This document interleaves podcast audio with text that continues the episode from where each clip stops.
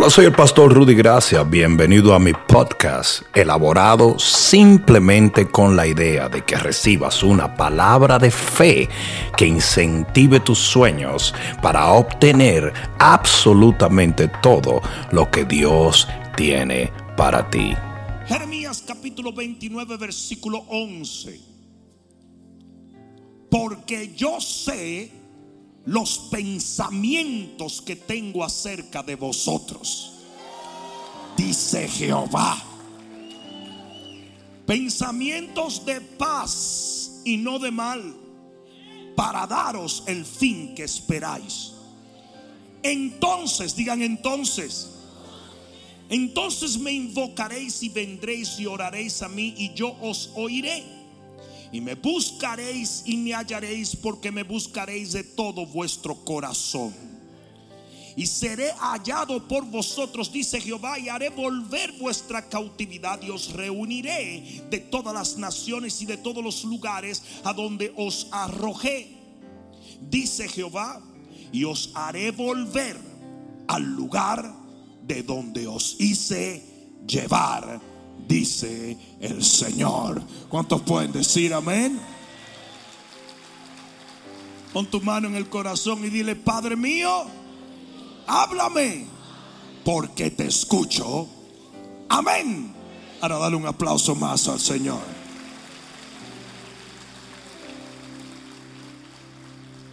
Siéntate un momento.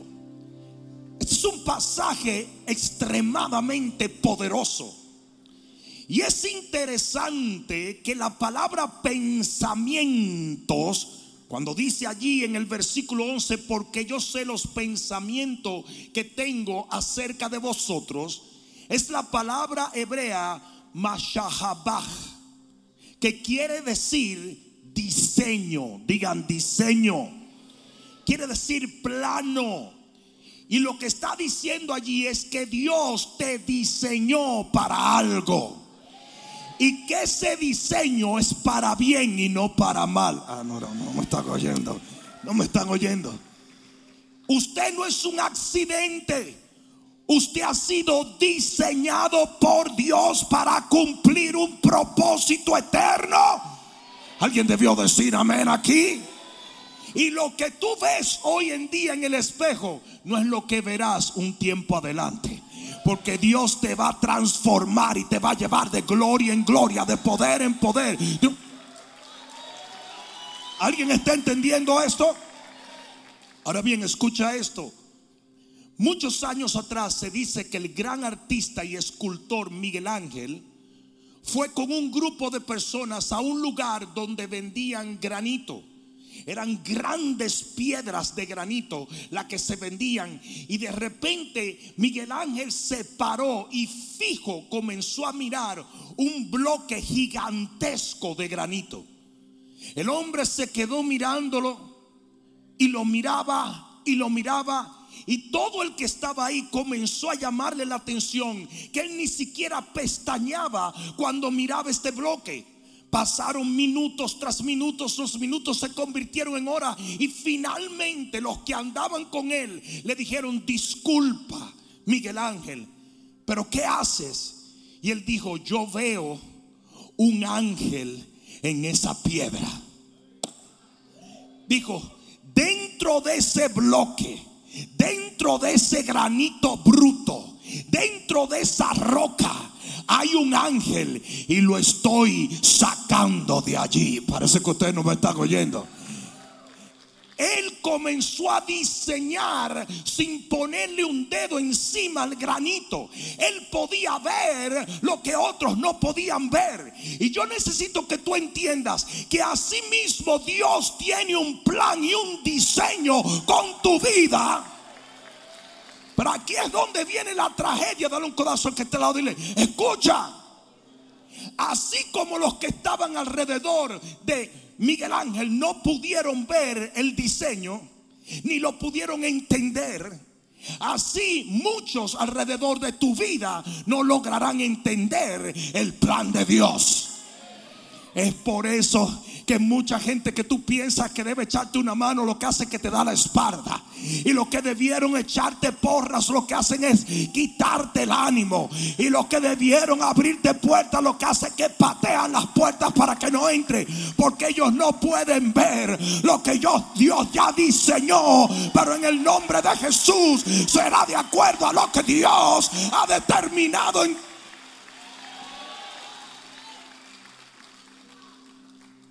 usualmente ni siquiera la familia por más que nos ame, puede entender el diseño que solo el maestro, yo dije solo el maestro entiende. Pero aquí es donde está la tragedia mayor. La tragedia mayor no es que tu papá no vea el diseño, no es que tu mamá no lo entienda, no es que tu mejor amigo no lo comprenda. La peor tragedia es cuando usted, cuando tú no lo ves. Yo voy a dejar que eso te cale hondo, porque yo quiero hablar en esta noche de pasos en el hoy con los pies de mi mañana. Chacho, con ese título nos podemos ir para la casa a hacer cuatro bachatas nada más de ese solo título pasos en el hoy con los pies de mi mañana. Lo más trágico que puede haber en una vida cristiana es el no ver lo que Dios ve en uno. Es el no poder comprender, el no poder discernir, el no poder literalmente envisionar lo que Dios discierne, invisiona y diseña para tu vida. Es una de las tragedias más grandes que existen. Y lo vemos en David. David recibe una revelación. ¿Cuántos saben que nuestro Dios revela su palabra? Y David recibe una revelación en Primera de Samuel capítulo 16 versículo 13. Ese día David estaba haciendo lo mismo que hacía todos los días de su vida. Y de repente alguien vino y lo llamó. Y ese día va a llegar a tu vida. Cuando Dios te va a revelar a ti qué es lo que Él quiere hacer contigo y a través de ti. Yo no te lo estoy deseando, te lo estoy profetizando. Y de repente alguien le dice, ¿sabes qué? está el profeta en casa de papá y te están llamando a ti. A mí. Sí, a ti te están llamando. Pero, pero a mí, vete que te están llamando. De repente llega David todo harapiento, todo sudado, todo sucio. Nadie lo había querido llamar. Pero el profeta lo tuvo que llamar porque Dios, yo dije Dios, yo dije Dios, tenía un diseño para él. Dios lo había diseñado para algo. Y aunque su papá no lo vio, ni sus hermanos lo vieron, ni siquiera el profeta lo vio en un momento, Dios sí sabía lo que había dentro de David. Porque él lo había puesto allí. Deja que la gente te critique, deja que la gente te condene, deja que la gente te persiga, porque no puede ver lo que Dios ha depositado en ti.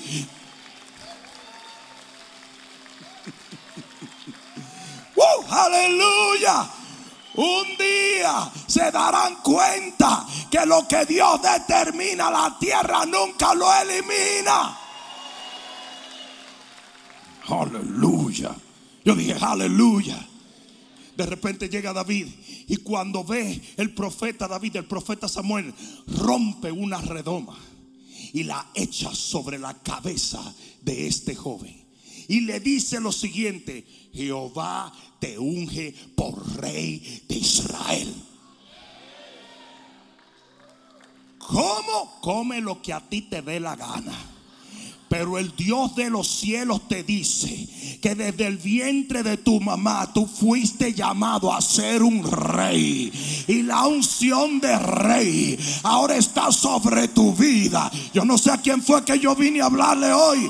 Pero ese día llega a toda persona. Porque todos tenemos un diseño de parte de Dios. ¿Pero sabes lo que pasó con David? Él no lo vio. Él no pudo alinear su mente a lo que Dios estaba diciendo en ese momento. ¿Saben lo que él hizo después de eso? se fue a las mismas ovejitas, al mismo lugar, a la misma vida. Nada cambió. Y eso le pasa a mucha gente que aunque Dios tiene un diseño, como ellos no pueden verlo, ellos nunca moldean su vida al diseño que Dios tiene para su... ¿Alguien me está escuchando? Y lamentablemente caminan como ratones cuando son los gatos. Mira, mira qué ilustración más profunda ahí. Eso, eso, la teología de algunos está volando en pedazos en este momento.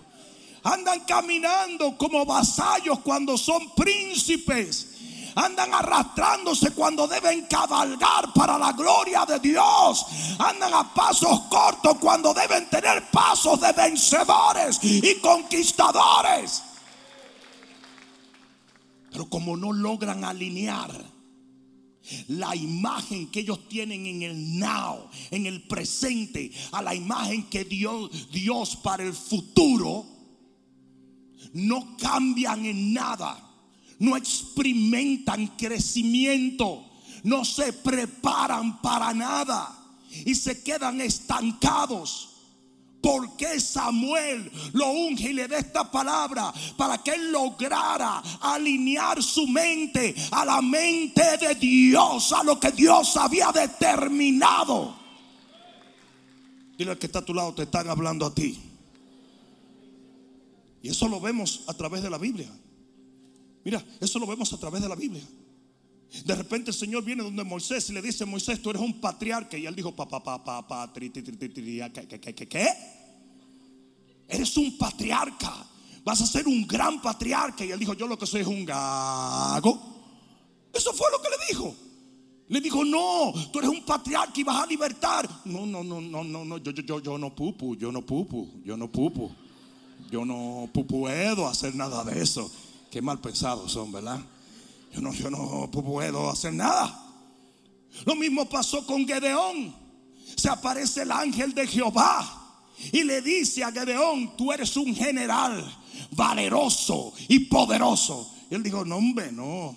Yo lo que soy un tipo pobre que no sabe ni para dónde va. Eso le dijo. Porque no lograba alinear su mente a lo que Dios estaba diciendo. Eso mismo le pasó a Jeremías. El Señor llegó y le dijo, Jeremías, tú eres un gran profeta desde el vientre de tu madre. Espérate, lo, voy a leer para que después no digan. Jeremías capítulo, ya que, ya que fue el texto que usamos en el libro de Jeremías, en el capítulo 1, mira lo que dice la palabra. Capítulo 1 y versículo 4, si no me equivoco, dice, vino a mí pues palabra de Jehová a mí diciendo, antes que te formase en el vientre, te conocí. What? Yes.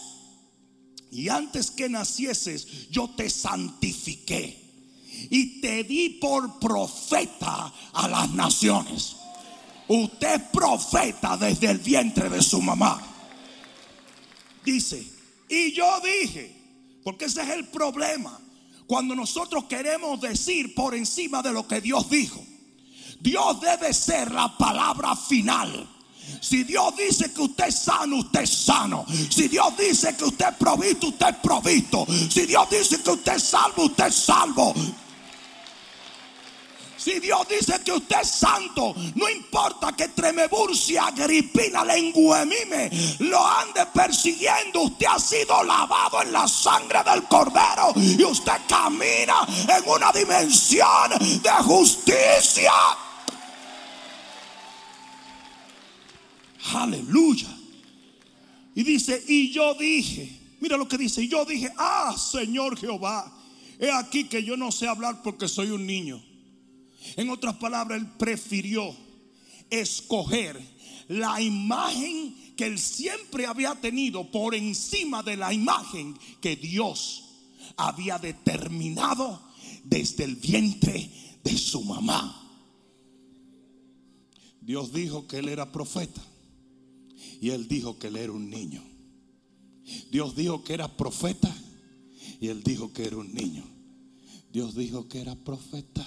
Él dijo que era un... Ustedes saben que los dominicanos hacen merengue de todo. ¿Se den cuenta de eso? Era profeta. Que era un niño. Entonces, siempre buscan unos tigres que lo único que hacen es mueca y bailan. Niña. Y tú le dices, ¿qué es lo que tú estás diciendo? dice, yo no sé. No. Niña. Señores, no me dañen el mensaje, que tú eres un mensaje muy serio.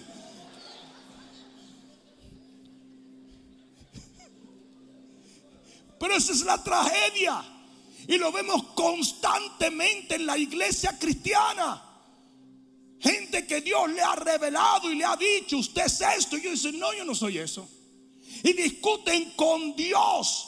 Y ustedes dicen, ¿cuándo me dijo Dios lo que me dijo? Por esta palabra, que es la palabra profética más segura que tienes. Cada promesa, cada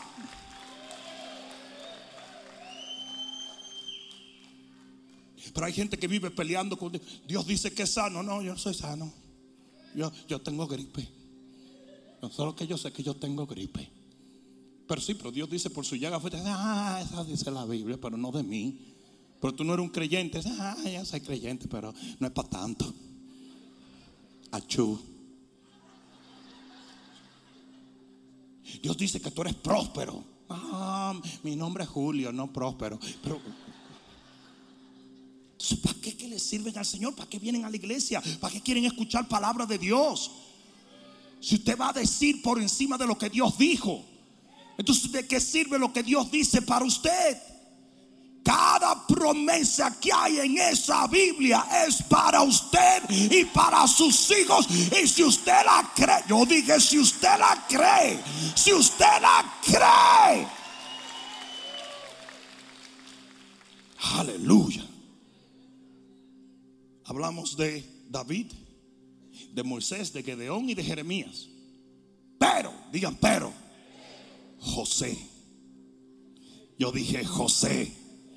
Oh, porque hay mucha gente que tienen muchos problemas con creer lo que Dios dice de ellos. Pero hubo un José. Yo dije, hubo un José. Y yo no sé tú, pero yo quiero ser un José en esta generación hubo un José que el Señor le mostró que sería un emperador cuando era un hombre pobre, sin tierra, sin realeza, sin familia. Dios le dijo, yo voy a hacer que el mundo entero se incline ante ti y te voy a poner en un lugar de autoridad. Y José dijo, yo lo creo, yo lo creo, yo lo creo, yo lo... El papá de José le entregó un manto de colores y mucha gente no entiende lo que eso significa. Los mantos multicolores los usaban los emperadores. Y ese tipo andaba con su manto en chancletas crocs, pero con un manto fino. Porque el tipo decía, yo soy un emperador. Yo luco como un desbaratado, pero soy un emperador. Porque yo estoy caminando hoy con los pies de mi mañana. Y yo sé que lo que se me ha dicho, yo sé que lo que se me ha prometido, yo sé que lo que Dios ha diseñado se va. Con... Yo no sé a quién fue que yo vine a hablarle esta palabra. Aleluya. Yo dije, aleluya. Y él dijo, yo lo creo. Yo lo creo, yo lo creo. Yo voy a comenzar a verme a mí mismo como Dios me ve. Si Dios dijo que yo era un emperador, yo soy un emperador. Y caminaba como emperador. Y vivía como emperador. Y continuó caminando como emperador hasta el día en que se cumplió la palabra. ¿Por qué ustedes creen que José llega a la casa de Portifar y no se contamina con la triple loca. La triple, triple loca, casi una tripleta de locura. La triple loca, esposa de Portifar. Jezabela, loca vieja o vieja loca. Yo nunca he entendido cuál es la distinción de esas dos, pero por ahí va la cosa. Y esa quiso que él se contaminara, pero él dijo, yo no me puedo contaminar, porque yo soy un emperador y es Dios el que me va a levantar. Y yo sé bien que si me contamino no llegaré a ver lo que yo tengo que ver. Por lo tanto, yo ni le voy a poner un dedo encima a esta mujer. Y la gente que sabe que tiene un propósito nunca permite que el diablo estropee el propósito por el cual... Ustedes saben lo que hubiera pasado si él se hubiera visto como un sirviente en la casa de Portifal. Él hubiera dicho, mira, yo me meto con esta loca vieja. Tú sabes. Y ella me va, a, tener bien. Me va a dar de todo. Yo voy hasta aquí de lo más bien. Pero el tipo dijo, no, esto no es lo que yo quiero. Esto es un paso solamente. Yo sé hacia dónde yo voy. Yo sé hacia dónde voy. Portifal está chiquito al lado de lo que yo voy a ver. Entonces yo no puedo dejar y comprometer mi futuro por hacer tonterías en mi presente.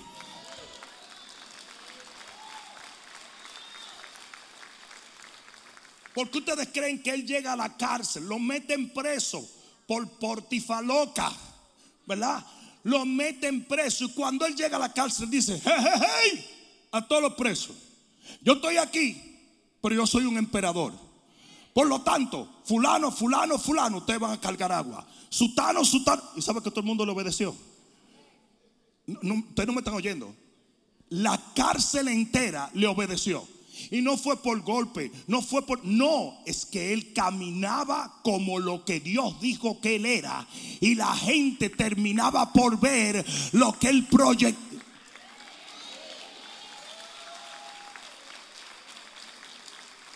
Imaginémonos, vamos a explicarlo algo tonto aquí. Pero imaginémonos que un tipo, que Dios le dijo a algún tipo, mira, tu llamado es ser multimega millonario.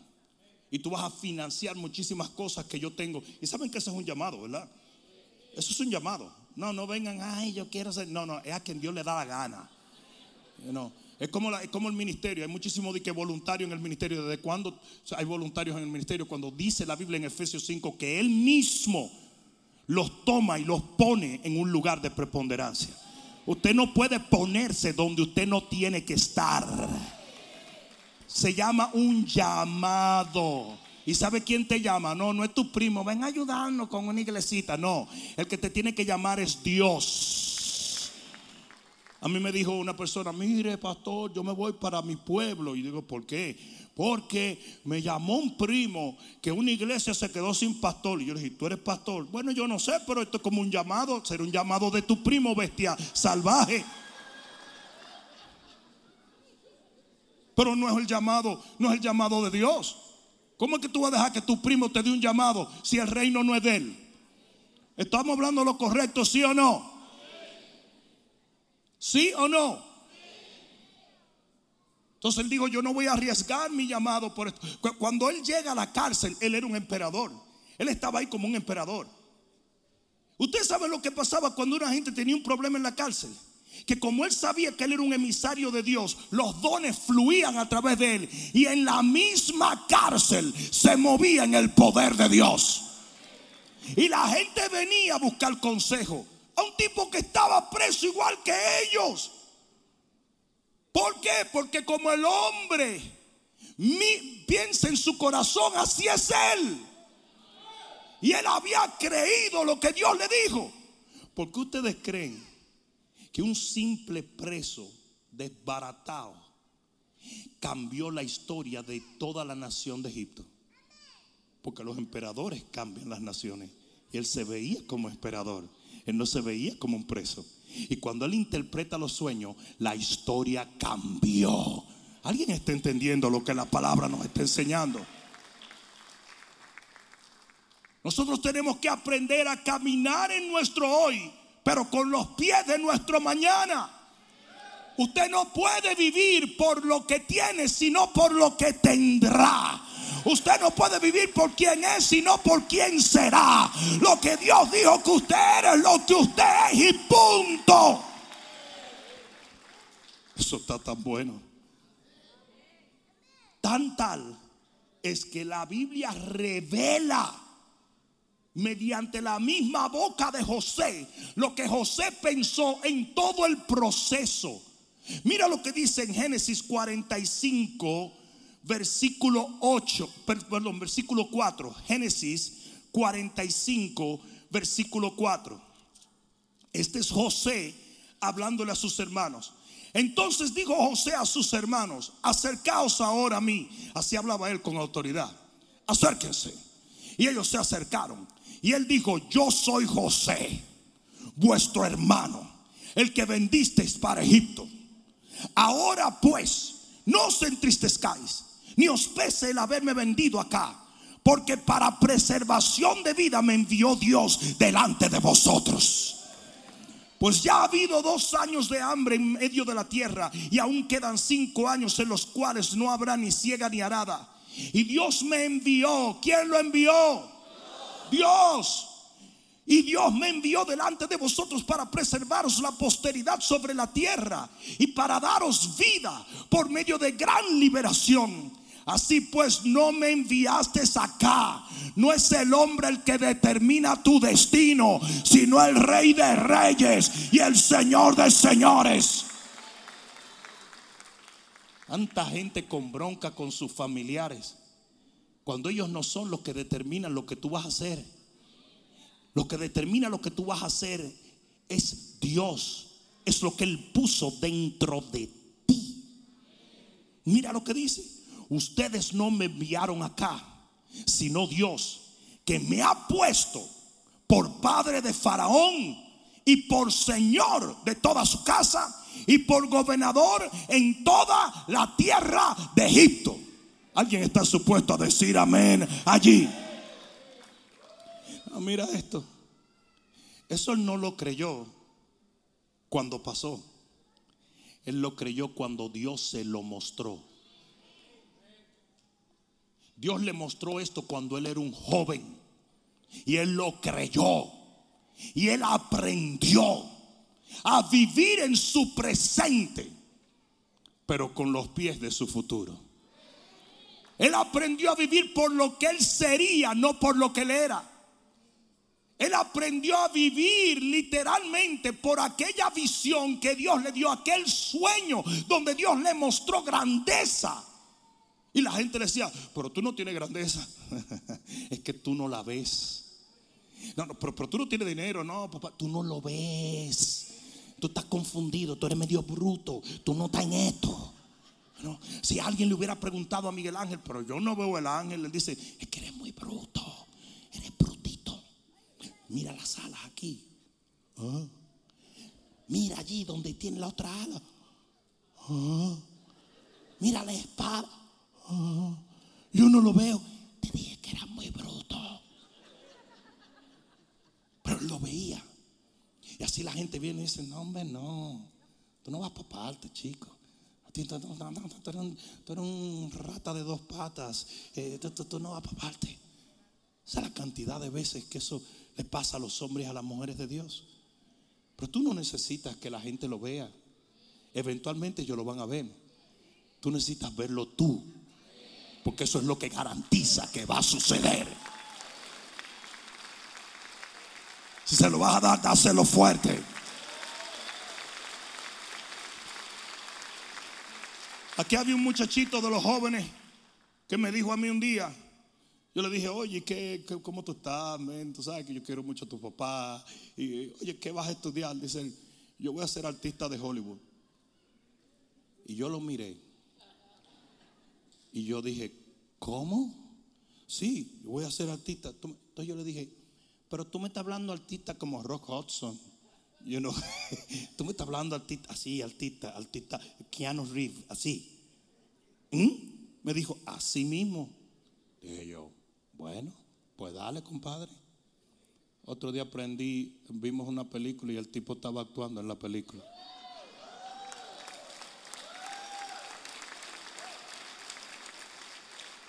Búsquenlo. Lendenberg de, la, de, la, película de Bumblebee. ¿Cómo se llama esa película?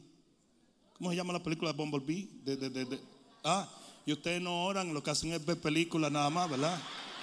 Qué rápido, ¿eh? No gritó amén en ningún momento. Ahora es a, ah, Transformer. Ajá, ¿verdad? San Transformer, ¿verdad? no, mentira, mentira.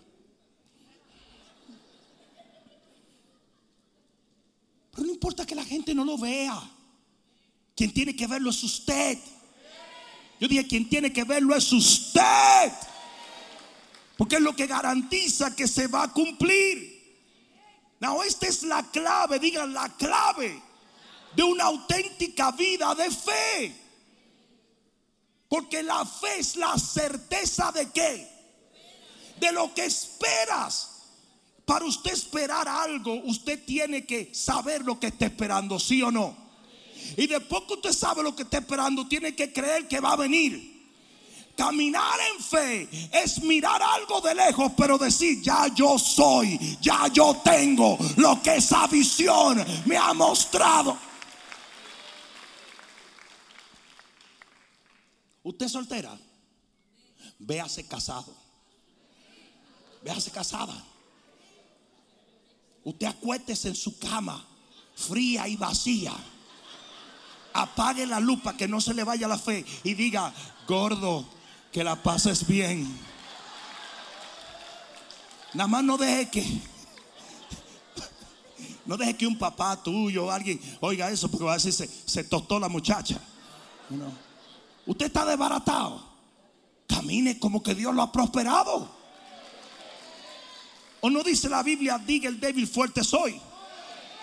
De acuerdo a esa regla, diga el pobre rico soy. Diga el enfermo sano soy. Usted tiene que vivir por lo que cree, no por lo que tiene. Porque lo que usted cree será lo que tendrá para la gloria de Dios. Yo quisiera saber si esto le está sirviendo a alguien hoy. Yo necesito saber eso. Y eso fue exactamente lo que hizo el padre de la fe, Abraham. En el libro de Romanos, en el capítulo 4 y versículo 17, búscalo, libro de Romanos, capítulo 4 y versículo 17. ¿Estás allí?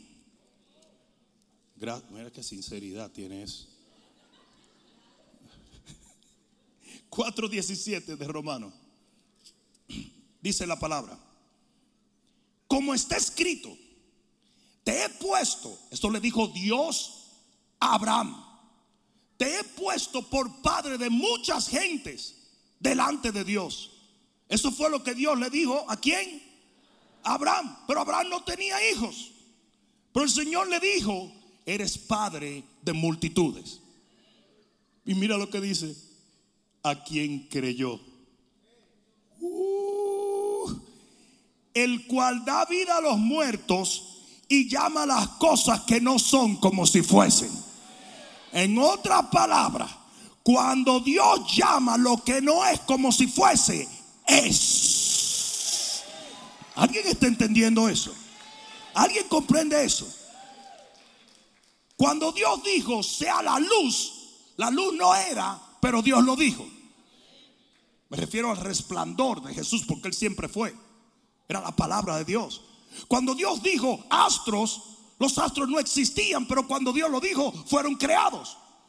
Por lo tanto, cuando Dios te dice a ti que te va a levantar, usted puede ponerlo en el banco porque Dios está creando ya su levantamiento.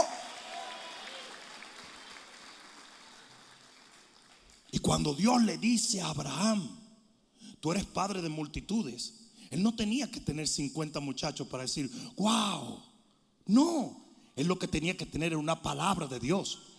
Creerla y hacer esa imagen, la imagen por la cual él vivía. Y mira, eso fue lo que hizo. Mira, mira cómo él cambia su conducta. Dice, a quien él creyó, el cual da vida a los muertos y llama las cosas que no son como si fuesen. Dice, él creyó en esperanza contra esperanza para llegar a ser. Porque cuando tú crees, tú llegas a ser. Para llegar a ser padre de muchas gentes conforme a qué? Conforme a lo que Dios dijo. Entonces Dios dice, usted cree y usted llega. Dice, conforme a lo que se le había dicho, así será tu descendencia. Y no se debilitó en la fe al considerar su cuerpo que estaba como muerto. No necesitamos dar una clase de fisiología aquí ni nada de eso, ¿verdad? ¿Mm? Jaja, jaja, nada. ¿Entendieron? Eso es lo que dice aquí. Muertecito. De.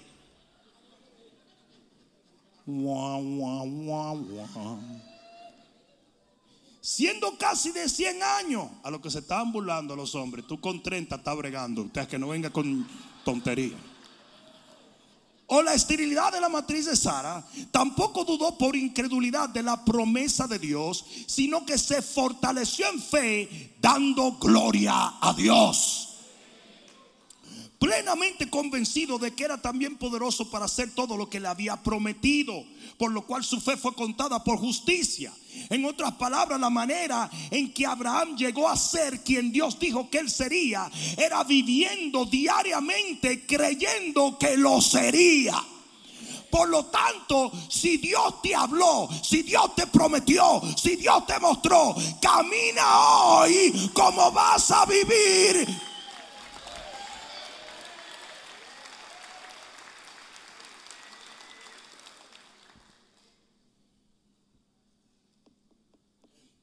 Yo me imagino, y no tengo que imaginármelo demasiado profundamente porque la Biblia lo enseña. No dice que, que Sara tuvo embarazada por 29 años. Por lo tanto, quiere decir que a los 100 años Abraham estaba en el dirty dancing con Sara. Oye, mira qué inteligencia tiene toda esta gente. Claro. Fue nueve meses que duró embarazada Sara. En ningún momento dice que Dios alteró nada de eso. Eso quiere decir que a los 100 años el hombre estaba teniendo relación con su esposa. Porque él creía que él era el papaupa de la matica. El cacique, el mayimbe. Él llegaba a su casa y hacía. Oh", y Sara decía: Viejo, estate quieto. ¿Viejo quién? A trujar ahora mismo con 100 años. El tipo chasing la pobre Sara doblado.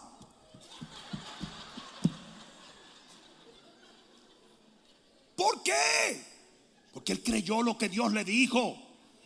Él no se veía como un viejo de 100 años. Era como, era como el gran patriarca que dijo, yo estoy tan fuerte como cuando me prometieron. Y tenía 80 años Caleb cuando dijo eso. Estaba tan fuerte porque él creyó lo que se le prometió. No sé si me están entendiendo.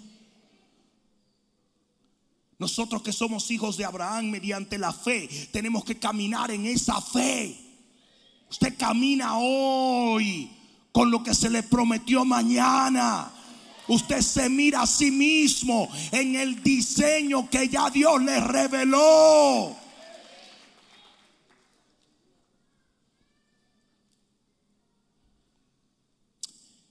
Si un arquitecto diseña un lugar y tú pasas y miras ese edificio, quizás tú lo que veas es una cafetería, cuando el arquitecto ya diseñó un edificio de múltiples pisos.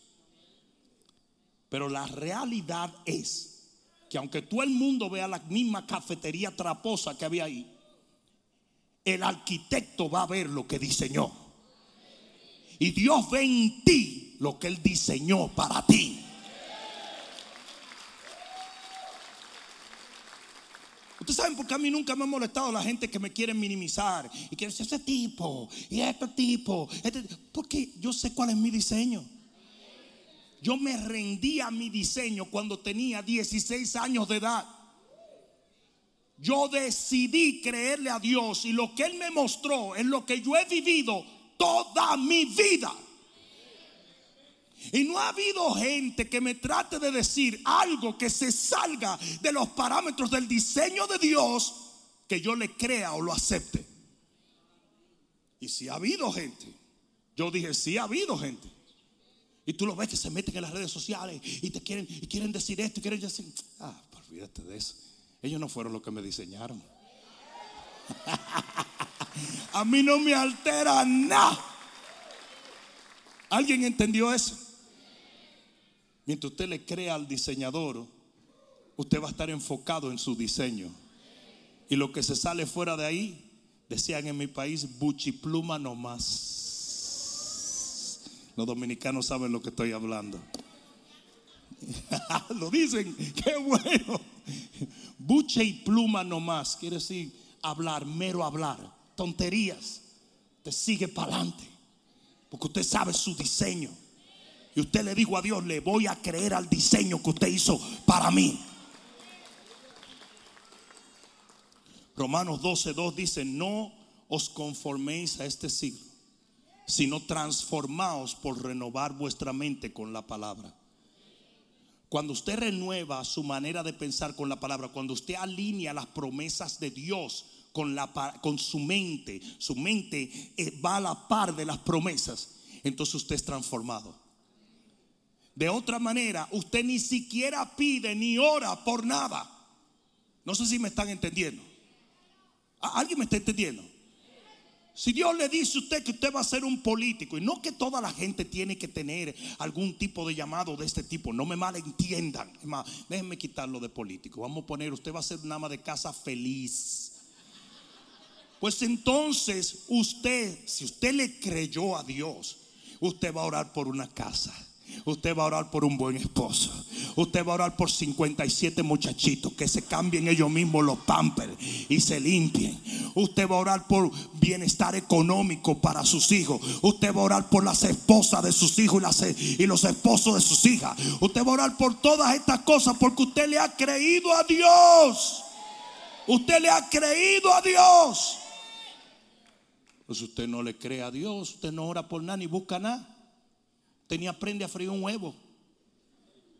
Porque yo no sé lo que yo Dios va a hacer conmigo. Yo no tengo la menor idea de lo que va a hacer conmigo. Entonces, yo no sé si voy a hacer un ama de casa. Entonces, yo no frío huevo. Porque las amas de casa son los que frío huevo. Yo no sé por qué frío huevo. Yo estoy tirando pura revelación hasta culinaria ahí. Los que creemos en el mañana transformamos nuestro hoy. Porque le creemos a Dios y a una visión de futuro, entonces sabemos qué hacer en el presente. Es como los hijos de Isaacar, dice la Biblia, que conocían los tiempos y sabían lo que Israel tenía que hacer en ese tiempo. Y esto no solamente lo aplicaron hombres como, como José y como Abraham, sino que hubo uno que lo aplicó poderosamente y fue Jesús de Nazaret. Y en Hebreos capítulo 12, Hebreos capítulo 12 y versículo 2, mira lo que dice la palabra, está hablando del Señor allí.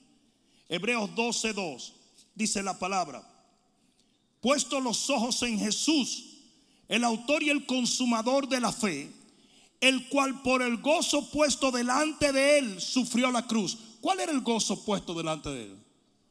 La resurrección, la autoridad, la bendición, el poder eterno, no era la cruz, porque aquí dice que Él pasó por la cruz para llegar al gozo puesto delante de Él. Y dice que mientras Él estaba en ese proceso, dice, dice, Él tenía ese gozo delante de Él y sufrió la cruz menospreciando el oprobio y se sentó a la diestra del trono de Dios. O sea que llegó a ser lo que Dios prometió que Él sería, aún a pesar de las grandes cosas que le acontecieron. Y lo mismo tiene que ser usted. Dios le prometió algo, pero usted está batallando. Sin embargo, usted sabe que la palabra de Dios es inquebrantable y que usted puede seguir creyéndole a Él. Y que si usted sigue mirando esto y creyendo esto, va a acontecer. Por eso es que dice, versículo 3, considerad a aquel que sufrió tal contradicción de pecadores contra sí mismo, para que vuestro ánimo no se canse hasta desmayar porque aún no habéis resistido. En otras palabras, resiste como Jesús resistió, mirando al futuro, aunque tu presente se vuelva una locura, porque eventualmente la promesa se cumplirá. O alguien debió decir amén allí. Dije, alguien debió decir amén. Voy a terminar con esto. Aún la manera de nosotros mirar el final de los tiempos determina muchas de las cosas que hacemos en nuestro presente. Hay mucha gente que piensa que todo se va a ir poniendo peor, más peor, ultra peor y piorísimo. Y que nos vamos a ir bañados en lágrimas y casi, casi, casi, casi camino al infierno y como que de repente nos llevaron al cielo. Yo no soy de los que cree esto. Yo creo que aunque el mundo va a ser cubierto de tiniebla, la gloria de Dios irá en aumento en el pueblo de Dios. ¿Y por qué es importante eso? Porque lo que usted ve del futuro es lo que moldea su presente. Si usted se ve entrando al cielo victoriosamente, entonces usted va a vivir en el presente como un camino de victoria. A pesar de las circunstancias que esté viviendo, usted se ve allá y no aquí. ¿Me entendieron? Por eso es que en primera de Juan, en el capítulo 3 y en el versículo 12, capítulo 3 y versículo 2, Mira lo que dice Primera de Juan capítulo 3, versículo 2. Dice, amados, ahora somos hijos de Dios. Y aún no se ha manifestado lo que hemos de ser. Lo que Él prometió todavía no llega. Pero sabemos que cuando Él se manifieste seremos semejante a Él porque lo veremos tal y como Él es. En otras palabras, usted está viviendo aquí, pero usted está pensando allá y cuando el Señor se manifieste, todo lo que Él determinó se va a cumplir. Y ese es nuestro final. Es un final de victoria. ¿Cuál es mi recomendación para usted en esta noche? Dile al que está a tu lado, aquí viene la recomendación. Vive por lo que será y no por lo que es. Esa es la verdadera fe. A mí me encanta lo que pasó en el libro de los Hechos capítulo 27 cuando Pablo está en una nave que se está hundiendo y todo el mundo está desesperado. Y de repente él se pone en pie y le dice, amados hermanos, tengan buen ánimo. Y todo el mundo dice, pero este tipo está, ¿qué? Loco, está en droga. ¿Qué es lo que pasa? Si el primero que se va para abajo es él, porque él tiene una bola de hierro amarrada, él era un prisionero. Y él le dice, Amados hermanos, tranquilo. Que el Señor me dijo que yo tenía que comparecer con César. Yo soy un testigo ante César y yo tengo fe que será como él dijo que sería. O sea que él tenía paz en su presente porque estaba confiado en lo que Dios había dicho de su futuro. El enemigo quiere que tú te veas destruido, confundido, batallando.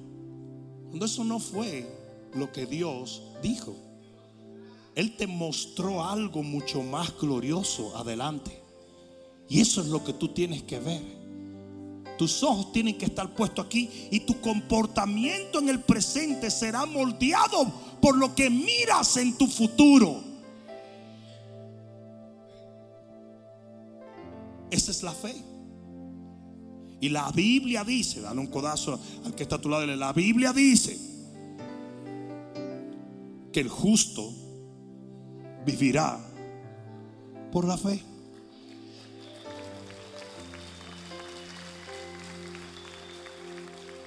Mi esposa me contaba algo muy interesante. Ella me dijo lo siguiente, ella me dijo, cuando Dios me reveló lo que yo sería, inmediatamente, no me lo tuvo que decir un pastor, no me lo tuvo que decir mi mamá, el primo, no, inmediatamente yo moldeé mi vida a lo que Dios dijo que pasaría.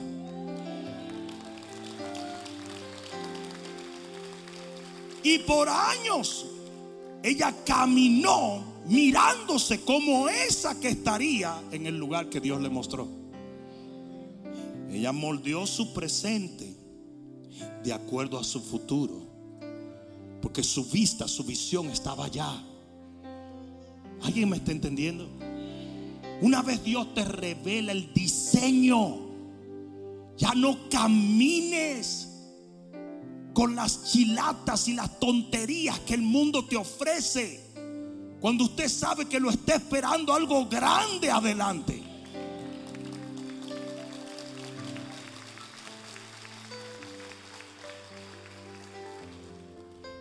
Donde la gente ve una semilla de aguacate, Dios ve un árbol gigantesco. Y usted tiene que aprender a ver el árbol y no la semilla. ¿Alguien escuchó esto? ¿Por qué tú crees que Dios da palabra? ¿Por qué tú crees que Dios te da una palabra? Para que tú alinees tu fe a lo que Él vio, a lo que Él determinó. Y Dios le da una palabra al enfermo y le dice, tú eres sano. Para que el enfermo no diga, no, yo estoy enfermo. No, para que el enfermo diga, es que si Dios dijo que por sus llagas yo he sido sanado, yo voy a creerle y yo voy a caminar y a vivir como sano.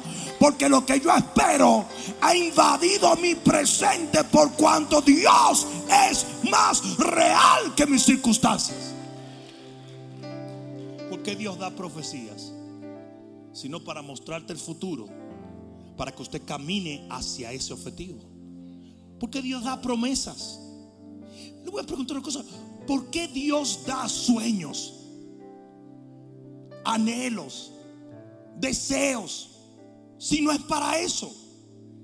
Para que tu vida presente, donde Él te dio el sueño, se alinee a algo que esté en futuro. Y alineándose a eso que está en futuro, el futuro llegue. Si el que no cree en este principio no cree en nada. ¿Por qué Dios le cambiaba los nombres a las personas? De ahora en adelante te llamarás Padre de multitudes. Híjole, pues yo no tengo hijo, pero me cambió el nombre. Me cambió y me puso un nombre en el presente de algo que yo voy a estar viviendo en el futuro debe ser que Él quiere que yo comience a vivir en el presente lo que viene en mi futuro.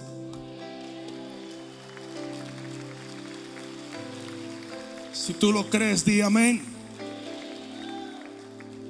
Segunda de Corintios 5, 7, con esto termino.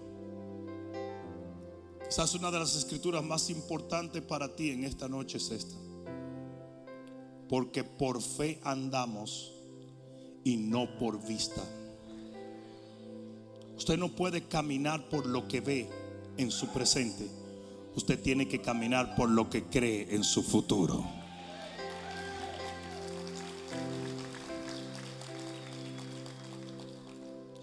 Puedo decir una tontería simplemente para explicar el punto. Si, yo le digo a un joven, ¿sabes qué joven? El Señor me reveló que tú vas a ser un beisbolista famoso. Imaginémonos que él cree eso. Yo le garantizo a usted que al otro día él no va a comer donuts. Yo le garantizo a usted que él va a comenzar a practicar pelota como nunca la ha practicado antes.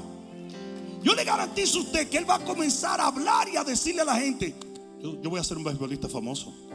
Yo soy un beisbolista famoso. Él va a rebajar 25 libras y la va a poner de músculo, si lo cree. O sea, que su presente será moldeado por su futuro. Porque eso es vivir por fe. Es la certeza hoy de lo que esperas en el mañana. Uh.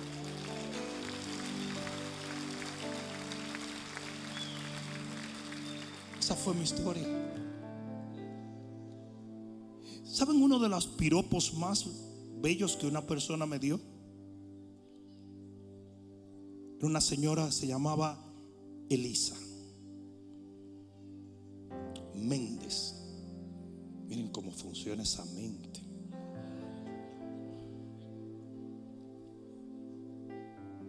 Su hija se llamaba Basi. Ya no me sigan porque voy a decir hasta el perro, el gato. Oye esto. Ella fue a ver, a escuchar un mensaje mío cuando yo predicaba en el estadio de un efficiency que tenía en la Miramar. Muchos años después ella fue a un evento muy grande que yo tuve y se acercó a la plataforma y yo la reconocí. Y corrí de la plataforma y la abracé. Y le dije, ¿cómo está? Me dijo, ¿sabes lo más interesante?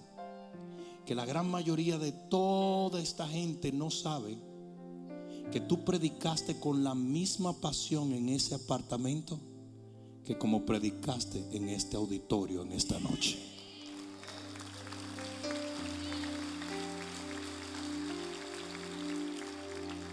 Ustedes saben cómo yo predicaba en ese apartamento.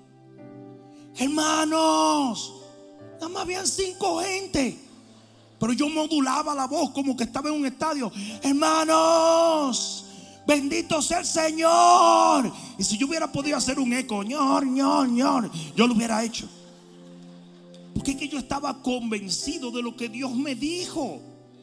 ¿Saben lo que más me dice la gente a mí? Pastor obispo. ¿Alguna vez tú te imaginaste que ibas a ver todo lo que viste? Claro que sí. No solo me lo imaginé, lo recontra mega hyper duper creí. Y viví día a día envisionando lo que sería, pero siendo eso que yo creía.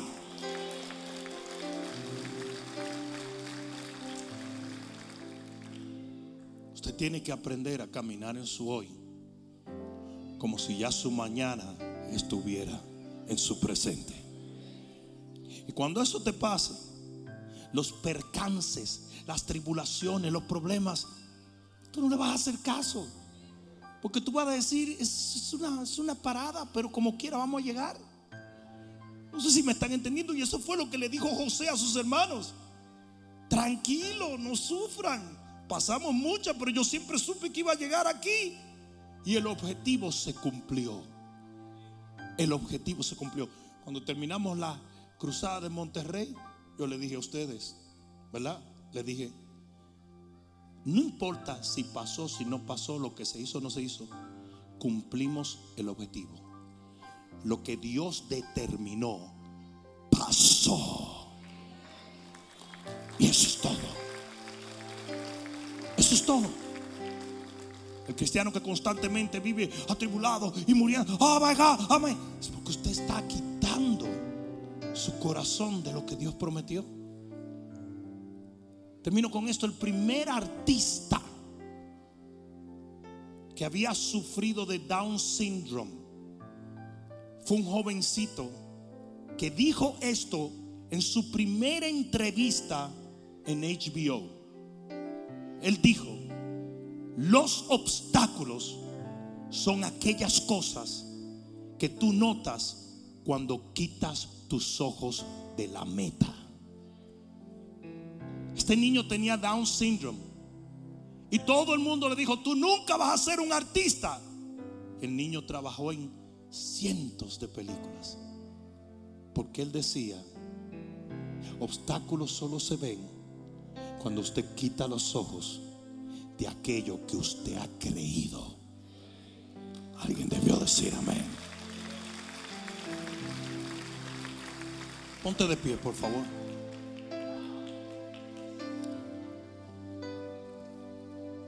¿Te puedo compartir algo rapidito? Tomás Alba Edison. ¿Cuántos saben de quién estoy hablando? ¿Cuántos saben de quién hablo cuando digo Tomás Alba Edison? Uno de los genios más grandes de la humanidad. Un día cuando él era un niño, él llegó a su casa y le entregó a su mamá una carta escrita por la escuela. Y esa carta, cuando él se la entrega, le dice, mami, me dijeron que yo no podía abrir esta carta solamente tú. La mamá tomó la carta en la mano y la abrió. El niño estaba pendiente a lo que la mamá iba a leer y la mamá decide leer la carta en voz alta. Y esta es la carta que la madre de Tomás Alba Edison lee. Ella dice, Estimados padres de Tomás, le comunicamos por esta presente que nuestra institución escolar se ve inhábil de tratar con su hijo, el cual consideramos que es un genio como no existen ya, y para la cual nos sentimos no preparados para una mente tan brillante.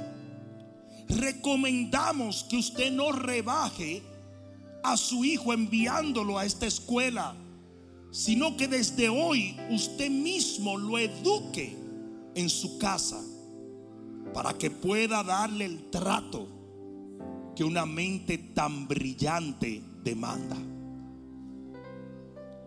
La madre cerró la carta y la puso en su Biblia que tenía allí y de repente comenzó a darle gracias a Dios llorando y decía, Padre, gracias por lo que haces por mi hijo y lo que has hecho por nosotros. Nunca nos hubiéramos imaginado que teníamos un genio.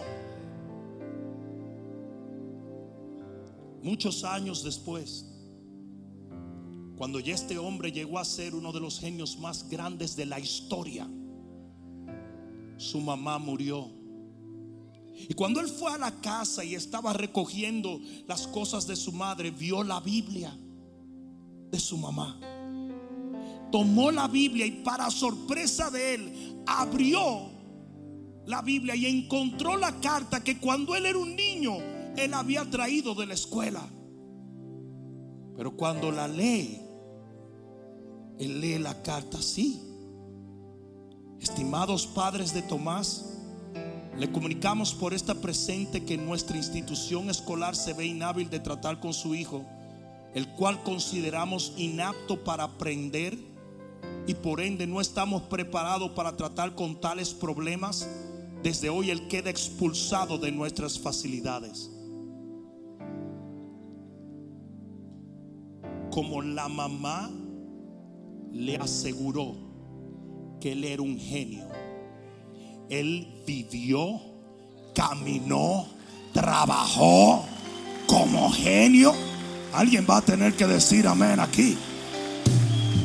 Alguien va a tener que decir amén aquí.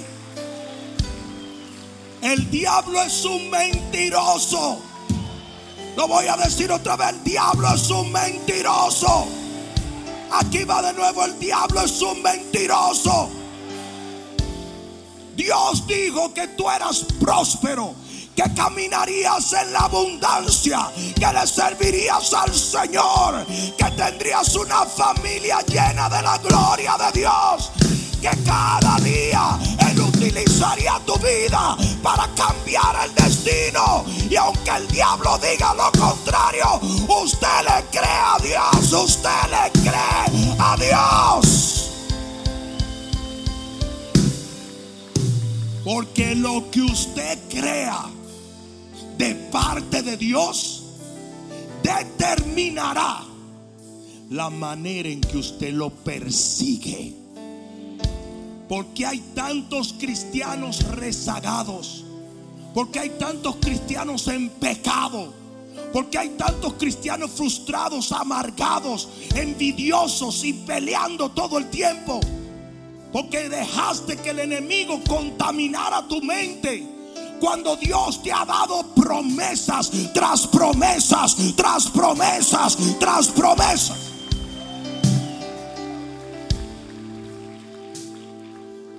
Y envidiar a otro, criticar a otro, murmurar contra otro, nunca te llevará a obtener promesa que Dios hizo para contigo.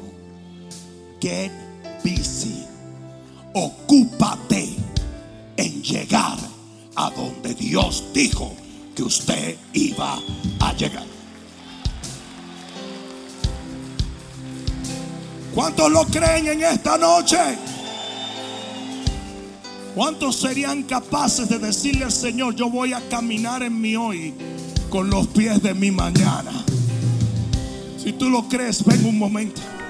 Espero que esta palabra cale profundamente en tu alma y que se convierta en pasos de fe que te permitan llegar al destino que nuestro Señor ha trazado delante de ti y de los tuyos. Dios te bendiga.